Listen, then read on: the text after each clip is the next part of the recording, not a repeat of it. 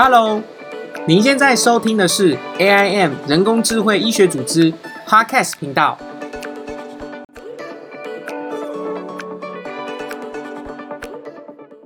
大家好，欢迎大家参加我们 AIM 第十九次的线上分享会。那这次我们的主题是资料科学运用于放射治疗计划。那我们今天邀请到的讲者是辉庭 Philip。那我简单介绍一下 Philip。Philip 他毕业于阳明医放，然后在台大医工所取得硕士学位之后，那菲利目前在伦敦大学学院 UCL 进行放射治疗的研究。那他的研究哦，主要是专注在优化临床放射治疗计划的探讨，病人存活与肿肿瘤的控制。那还有讨论呃合并治疗，就是有关于癌症的合并治疗，还有在正常组织哦，因为辐射治疗之后的伤害的一些相关。那这次我们很荣幸邀请他哦来跟我们分享他学习的经验，还有目前研究的一个主要情况。好，掌声欢迎 Philip。嗨，大家好，我是 Philip，那也可以叫我辉婷。那我现在在 University College London，就是伦敦大学学院的质子与放射治疗研究团队，然后念博士班。哎，你要不要再简单补充一下？呃，有关于我刚刚做一个简短的自我介绍，我怕我介绍的不够详细。不会啊，其实我觉得就是介绍的蛮清楚的。就是我现在做的研究呢，主要就是探讨放射治疗之后的肿瘤控制、存活率，还有正常组织副作用之间的关系，然后看想办法去用现有的科技跟技术去优化它。那要不要简单分享一下，为什么你当初会选择去英国啊？就是因为感觉做放射治疗。呃，美国也蛮多的啊，然后台湾也蛮多的啦。那是什么样的因缘际会下面，你决定要去英国念书？这是个很不错的问题。就是大部分想要出国，就是我们领域的同学跟朋友，比较多人当然都是选择去美国。那我自己是这样觉得啦，就有一点私心，就留学生活。如果你把留学生活拆开来看的话，前半就是留学，就是学习，那后半就是生活。所以顾名思义，就是可能生活面上对我的影响比较多。因为对我而言，我如果做的东西是我本来所学的这些东西，去哪一个国家可能差别没有到那么大。那我自己呢，会看一些足球啊，或是看音乐剧、逛博物馆之类的。所以英国呢，就会变成我比较优先的选择。那在欧洲里面，它也是比较不需要其他第二外语的，所以当然就会选择英国。啊，所以当初听起来是呃比较在意生活的部分，所以就选择英国这样子。嗯，而且因为英国不错的学校，就是跟美国相比也不会差太多，所以就选择了解。那你现在在英国做的研究题目啊，跟当初在台大医工所做的差很多吗？差很多哎，但我觉得我自己差很多，是因为我硕班是做生物实验，做老鼠实验。那一样都是放射治疗，然后我到 PhD 才转做就是纯 dry lab，就是写 code，然后做物理医学物理。哦，那当初为什么会有这样的一个决定转换？当初的决定转换是，其实是在申请的时候，这跟 UCL 的制度还有英国的制度有一些关系。我当初找的老师最早也是做放射生物的，然后跟我现在的老师是在同一个 research team 里面。那原本最初找的那个老师，因为后来去生小孩了，所以我入学之前就知道我会被换老师。但我想说，都是放射治疗的题目，学一些新东西也蛮好的。然后这边因为 research team 的的架构比较完整，所以大家每一个老师在研究团队里面，其实他做的分支是蛮不一样，但互相又有合作，所以就这样子因缘机会就转过来，然后学一些新的技术。OK，所以这样听起来大方向没有改变啊，只是说从可能生物端变成比较资讯端这样的感觉。对啊，因为主要的知识还是我比较熟悉的，所以我就觉得还好。OK，那这样子木匠这样子感觉起来，在英国就比较不需要去碰到动物吧，就只需要在写程式。那那些资料端大概是怎么样进行的？资料端的话，我们。我比较 general 的来讲哈，因为我们里面大家做的不太一样，会有分医院收案的资料，或是临床已经收好的做 retrospective 的分析，然后或是去直接去爬文章，去爬已经发表过的文章，然后用关键字去搜寻，去做对于特定的一些 clinical trials 去做分析等等。嗯，OK，所以看研究目的不一样了。对啊，了解了解。OK，那你觉得两边呢，就是台湾跟英国啊，嗯在你的领域，比如说放射治疗好了，嗯你觉得有什么样很明显的差异？你一开始很明显的差异，有哦。对对，嗯，OK，好。那我现在在做的东西，其实我们具体来说，我们在领域里面会叫它医学物理，也就是 medical physics。那这个东西呢，其实简单来说就是一半医学一半物理，所以在医学下面的人蛮少听到，在工程或是物理下面的人也蛮少听到的。那它原则上就是把物理应用在医学上面，通常指的就是一些影像啊、一些剂量啊等等这些东西。那这个医学物理的东西，在台湾比较多注重跟比较强的是剂量相关的研究。那我们这边呢，在英国的话比较不一样的是，我们的整合研究似乎做的比较好。那整合研究的，就是我们的 research team 里面会有比较多是医生，但是从事医学物理研究，那他们就会有一些临床的观点，然后去加进来，然后他们会比较用就是临床导向的思考模式去带领大家去往那边去走，让这些物理的理论跟假设更有机会的被实际应运用。那简单的说法呢，就是台湾的话比较注重强项是一些剂量的量测，然后还有一些比较偏物理的方面，就是纯医学物理的研究上面。那我们这边的医学物理研究，就是可能因为在大国家申请临床试验的机会也多，所以他们很希望把物理的理论实际去做应用，然后去往临床的方向去推行，所以那个就是驱动的面向是不太一样的。OK，那这样听起来，其实英国就比较变成说是呃，希望是实际在用在病人身上，然后但是在台湾好像比较多做动物实验这样的感觉。嗯，好像也不是，因为医学物理的话比较少，真的会去做动物实验。但是就是我觉得各有利弊啦。就是台湾的话比较多注重的是辐射的量测，然后度量、给予这些。那英国这边会更多的讨论到实际上你给予这些剂量跟东西在病人身上的影响到底是什么，然后比较像以病人为结果去做一个去做一个问题的的改善这样子。OK，所以目前你的研究也是算是说有在跟英国的医院合作，还是你的本身老师就是个呃，就你的本身指导老师是医师嘛，所以他的资料大部分都是来自于他那边，对不对？诶，他对他是医师，然后资料的话是来自于另外一个在 Leeds 的的医院的的一个博士这样子。我们我现在做的题目主要是这样子。哦，所以他其实不是伦敦他目前在工作的医院所对，因为这边可能是就是可能有一些因为研究的申请啊什么等等的关系，所以但是还是就是有一些医院的合作这样子。OK OK，嗯那要不要再稍微讲更多一下有关于你的研究啊？就是比如说你目前呢、因为你目前好像是二年级嘛，所以你在博士班的这一两年内，嗯大概做到的哪一些研究的细节，然后再稍微帮我们深入简出的说明一下，这样。OK OK，好，那我运气还蛮好的，就是我大概在去年年底的时候算做完我第一阶段的 project。那我做的第一阶段题目是主主题是放射治疗用在肺癌上面。那很简单的说法就是我们在医学物理啊，我们平常会去计算剂量要给多少，然后去怎么给病人分几次，总共怎么去给，然后会得到最好的一个期望的治疗效果嘛。但可是实际上呢，肺癌的现行的临床的指引是病人同时会接受放疗跟化疗。可是，在我们医学物理的理论上面，化疗都没有被考虑，所以我们就是在传统的物理模型上面去加化疗的假说，然后去修改模型，然后拿临床的 data 去做验证，然后去看怎么样去尝试这个假说可以得到最好的 survival prediction，就是存活的预测，还有正常组织的副作用的控制。简单来说是这样子。OK，所以它其实就是原本可能做 dry lab 的时候，那个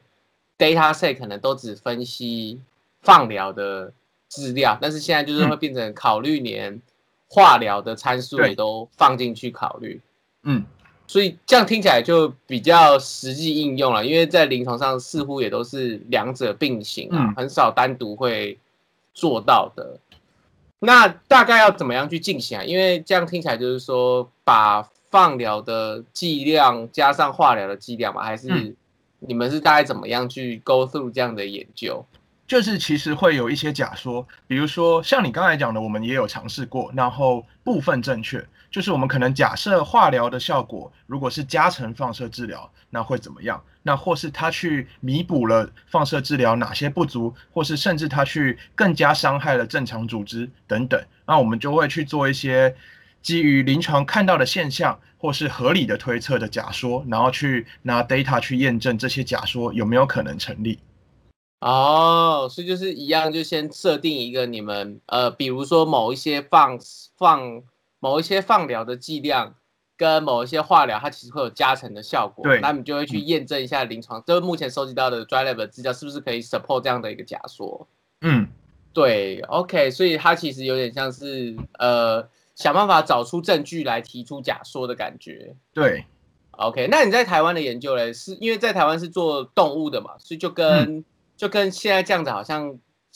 截然不同。嗯，截然不同。我觉得技术上可以说是完全截然不同，但以最后的应用面而言，都是放射治疗领域的应用。所以相对的话，一些比如说你在看文章文献的时候，或是讨论的时候，还是有一些可以流通的知识面上的东西。OK，你要不要稍微讲一下你在台大医工所做的？医放相关的研究，对我那时候的共同指导老师是免疫所的老师，所以我做的题目是放射治疗的免疫效应，然后我们做一个很冷门的效应叫 bystander effects，然后去讨论。我们平常讲 bystander effects 指的是我们假设照射了放射照射了肿瘤，那它周围没有被照射到的正常组织或是其他就是扩散的肿瘤，它也会消失，我们叫。Bystander effects，那我们去讨论这样子的效应，就是如果它远端就是有做过放射治疗之后，面对到再复发的肿瘤的时候，会不会增强或是减弱？还有背后为什么这样子？哦，所以就是在老鼠身上种一个肿瘤，然后再打放射治疗这样子啊？嗯，简嗯简单来说可以这样可以这么说，对。然后去看它的预防、预后等等。哦，这样子做起来蛮。呃，研老鼠应该很多只哈，就是如果当时的研究，对啊，就是业障实验，所以他其实，所以他比如说你们实验室订购了一批老鼠，然后你们应该是五六个人会做在身上种不同东西，然后一次做嘛，这样子，不然不然这样好像会有点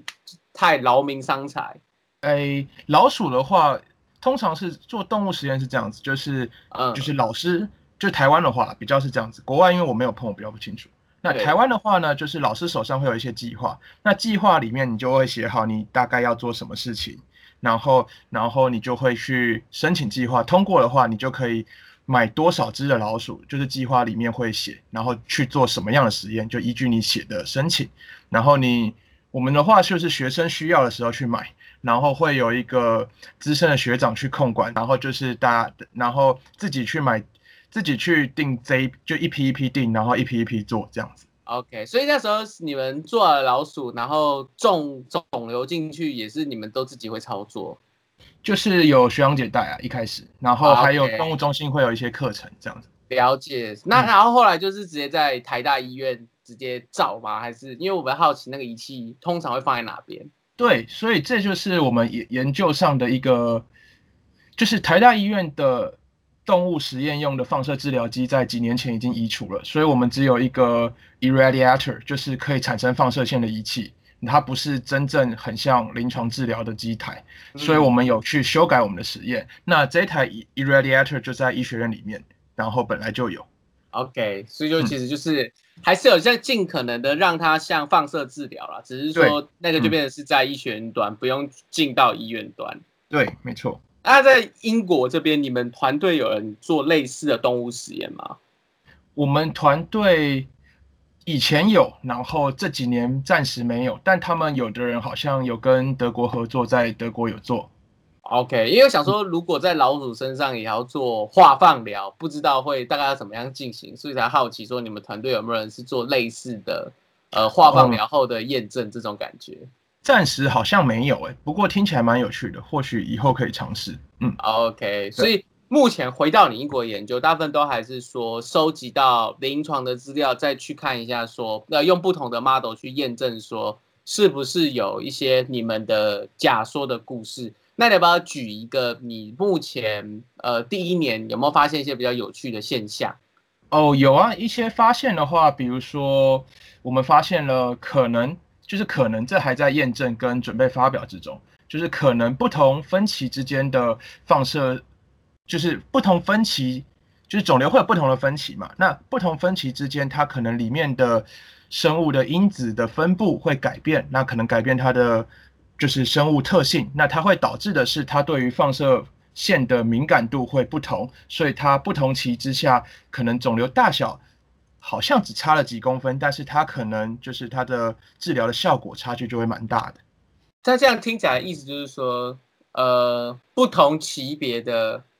放射计划的个别制定吗？还是大概会怎么样的应用？通常是。临床上，大部分的癌症已经发展的比较完整的话，不同级别本来就有不同的 guideline，就是不同的导引。但是我们发现的是，在很多相同导引之下，其实它会表现不同的生物特性。那我们就是猜想说，它可能跟更多生物上的因子有关。所以我们之后想要去把更多的因子加进去。那如果可以收集到病人 data 的话，比如说可能有些病人有 EGFR mutation 或是什么东西这样子，那可能它才是真正最主要影响不同分歧里面那每一个。就是肿瘤每一个病人他的 radio sensitivity 不一样的一个因素哦，所以这样听起来有点像是个别化该赖的感觉。按照对对听，因为我们的目标就是我们就是现在就是大家普遍认为，在未来十到二十年之后，个别化的癌症治疗才是真正的趋势，就是才能达到最好的效果。OK，所以它其实就会变成说。personal，然后 by stage by stage，然后每个 stage 它其实有自己的 guideline 的感觉。哎，对，会有更详细，就是如果可以的话。然后同时考虑化放疗的剂的化放化放疗的那种交叉作用这样子。嗯，对啊，这是我们现在做的。但或许如果考虑了别的，可能不用化疗也说不定。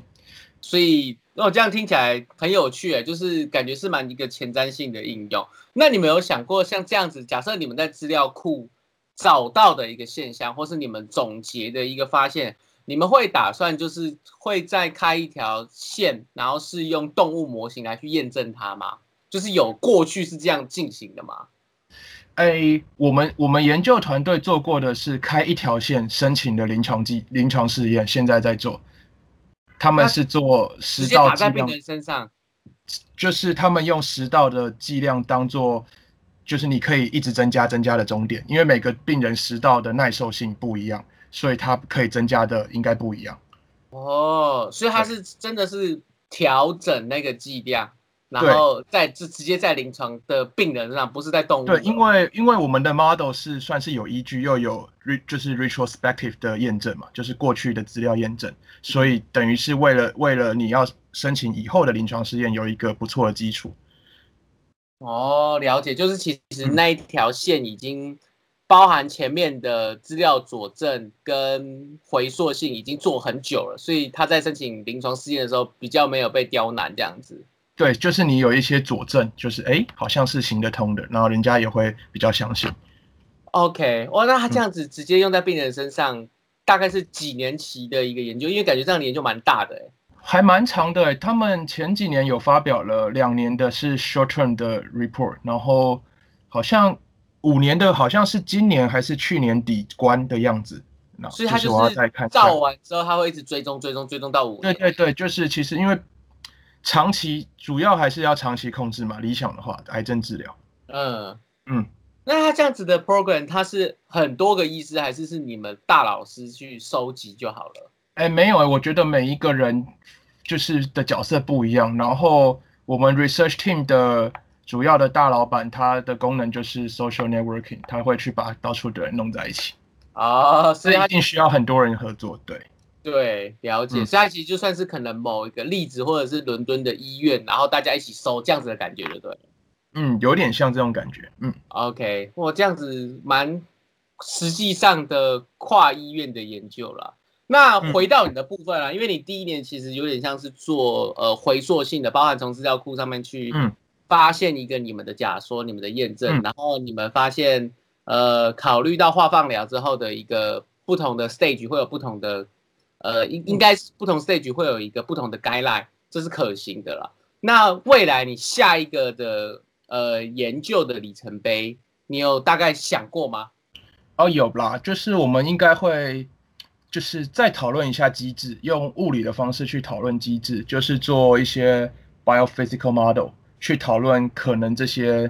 比包括就是药物跟 tumor 的 interaction，或是 tumor tumor，或是药物跟跟放射线等等之间的作用跟关系。OK，这样，嗯虽然说这样这样有点岔开，但是我稍微问一下，就是说你们那个肿瘤在设定的时候，它的位置有很影响吗？还是说，其实你们只是针对某一种癌症的啊化放疗的 interaction 去讨论？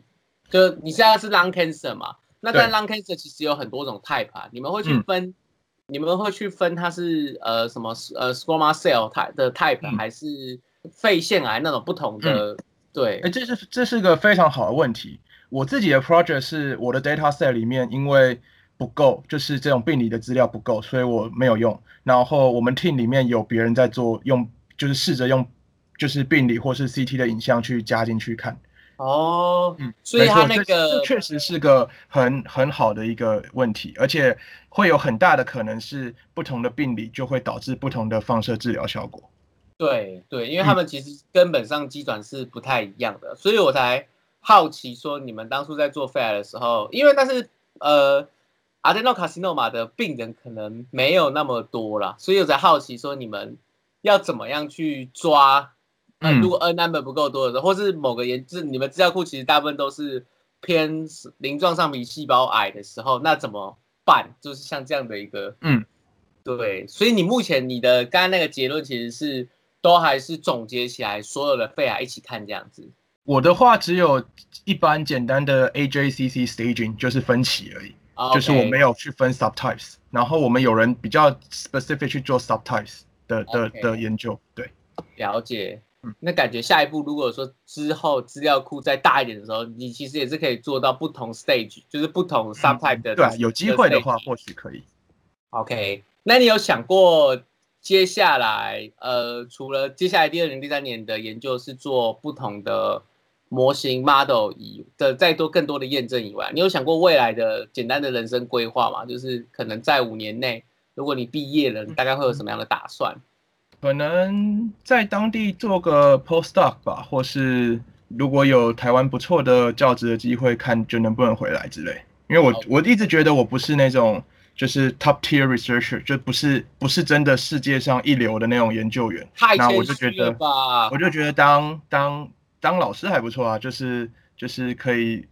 就是你会有一种对未来有点希望了，就是的感觉，然后就是教教 下一代啊之类的。那你那呃，包含博士后研究的话，你有也是大概会做类似的主题嘛？因为这样听起来，在台湾目前做要做像这样这么大的呃 cross section，就是比如说有各个医院的一个化疗资料库，感觉是比较难取得啦。所以你会担心说，你目前在英国做的研究跟在台湾是很难继续的这种感觉？哎，这个是个确实是很实际，也是很正确的问题。这也是我我下一步的方向会转往讨论比较机制的其中一个原因。因为比较机制的话，就是我们比较像生意物理的 model，就是看那些可能流体，就是一些代谢啦，或是一些机转，并不是真的纯粹靠 data 去验证去压它。那这样子的话，你回来的话，如果你要做一些比较机转型的研究，或许也可以比较有办法自己建立，然后用比较简单的去用老鼠去做验证，对，就是还是会必须要回去养老鼠。实际。没错，嗯，了解了解，因为感觉如果在老鼠上，呃，应该说在资料库上面发现这样的现象，在老鼠上面经过验证，我这样子感觉这样很 power，就是这样的一个研究的话，就是你不管至少也在动物还行啊，对啊，嗯，没有还行啊，是很好啦，这是动物上也看到，在资料上也看到，这样子真的蛮厉害的啊。所以目前也呃就之后也可能想说会往动物实验方面去做就对了，就是目前在英国的生呃英国的研究方面。英国的研究的话，我觉得 postdoc 的话，我就是觉得动物或是 data 我都不排斥啊，就是感觉都蛮有趣的。了解了解，好啊，那就祝你的研究顺利啊。那我们再稍微说一下，就是说，呃，因为当初记得好像你在申请英国的时候，你是有拿到奖学金的嘛？你要不要稍微跟我们说分享一下你奖学金的部分是怎么拿到的？OK，好，我呃，我其实运气蛮好的，我身上有教育部的留学奖学金，然后玉林基金会跟台大合作的奖学金，还有 UCL 的 Overseas Research Scholarships，然后就这样有三个奖学金，那你这样运气真的很好，对吧？运气蛮好的，然后对，你要不要分享一下这当中都是怎么去申请来的？因为毕竟大家当初想说申请英国的时候。可能都会没有，就奖学金的给予是蛮困难的，所以很多人都会觉得，哦，那美国可能会提供奖学金，那我去美国好了。所以英国听到奖学金的反而是比较嫌少了。对啊，但这也是一个非常实际的问题，就是比较少人到英国念 PhD，不管哪个领域，就是而且大部分人都是拿教育部的钱或是科技部的钱嘛。对，那我觉得你要拿英国当地的奖学金，有一个很重要的事情是你要非常非常早开始准备。然后我大概是在实际出发前一年半开始收集资料，那收集资料之后，大概实际出发前一年，就是九月开学嘛，前一年的暑假的时候开始寄信问一些我有兴趣的 lab，然后问这些老师有没有收人，那有没有可能有 funding 的机会等等。然后后来就是问到我们实验室的大老板，然后他就觉得，哎，就是面试之后，哎还不错啊，然后有机会申请这样子，然后就先申请了。那像我们学校是属于随到随审，就是你申请的时候，所以你要拿奖学金的人，你要在前一年的十二月三十一以前拿到 conditional 哎 unconditional offer，就至少你可以入学。那代表说你要非常非常早的申请。那这件事情是我觉得可以提醒大家的。但实际上的事情是，我觉得如果你是在台湾念完就是 master 才要出去的话。我觉得还蛮有竞争力的，因为当地蛮鼓励大学生直接念博班，所以就是会有很多没有研究经验的人。所以你就是如果你有一些发表了，或是你成绩还不错，又念完 master 的话，其实都蛮有竞争力的。哦，勿妄自菲薄的感觉，因为有些人就会觉得啊，我台湾的啊，感觉很一般啊，都其实不一定。因为对如你所说的，真的蛮多英国的大学生就直接毕业后就直接念博士，因为那种年纪都还蛮年轻的啦。所以当时你申请奖学金很竞争吗？申请奖学金，我拿的叫 Overseas Research Scholarship。那顾名思义，它是给 Overseas Students。那这个东西呢，因为脱欧了，所以它会变成更竞争。说实话是这样。然后，但是当时的话，就是它是全校给三十五个一年，然后申请者大概是一千个左右。然后一千个，你是一千个里面的三十五个，那真的很厉害。那可是因为他是校内的奖学金啊，所以你你们 lab 的老师就是如果他比较有影响力，或是他就是他的计划比较有前瞻性的话，就会比较有机会可以得到，还是会比较有机会。对，OK，所以这样听起来其实呃，他会这样 sponsor 到你博士结束嘛，就是他都会一直给，他不是一年一次而已。对，他是你只要有每年有就是继续就学啊，有 report 一次这样子就会给。哦，这样听起来 promising，就很有前前景性的感觉。那他有需要完成什么样大计划才可以续约吗？就是比如说你要履行你的什么呃一年什么计划之类的？没有哎，他就是完全是为了吸引 overseas students。而且你也知道，就是伦敦的学校真的很厉害，学生都会被牛津、剑桥抢走，所以他们就会这样子来吸引。哦，他们还还是有。呃，牛剑情节就是会，应该还是有啦，对啊，啊，原来是这样子。OK，那如果你想要分享给，就是未来想要去英国，然后也羡慕你，哇，学长你有奖学金哎，那要怎么样规划跟要怎么样注意的？你觉得你会怎么样推荐给学弟妹们？对，第一个是有奖学金这件事情不用羡慕啊，就是博班的话，大部分都会有了。相对，如果你念博班的话，那当然实实际上的事情是没有准备好，我觉得不太不太适合念博班，毕竟也蛮浪费时间的。就算你有奖学金，然后怎么准备的话，我觉得看你今天是哪个，现在是哪个阶段吧。哎，这这里的听众大部分都是什么人啊？大学生？大部分哦，都是大学生。哦，对，大学生哦，没有啦，不一定，已经都是看题目进来的，所以你的听众来自四面八方。但是有些人他们可能呃很想念博士，或是想要知道英国这方面的研究是做些什么的，嗯，然后想要了解一下怎么去啊，或者是要怎么样才可以去这样子。那我就分开来讲。大学生的话，我觉得如果你是可能大三以下的话，你可能稍微就是稍微稍微知道你的科系未来可以在干嘛，然后不要再不要再不知道自己在干嘛，其实就还蛮不错的，因为其实未来方向都还蛮多的。就是那如果你是已经是硕士啊，或是有在准备出国的话呢，那我觉得准备奖学金的事情上面，台湾的奖学金会就是跟我拿的 UCL Overseas Research Scholarship 这两个有一点相像的地方是，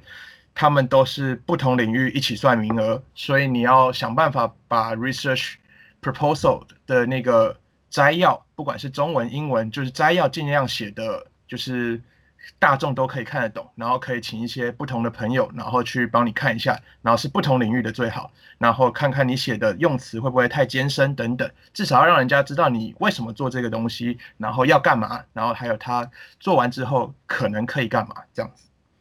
了解，嗯，然后联络老师的话，你当初是怎么样找到这位老师的啊、这位老师哦，就是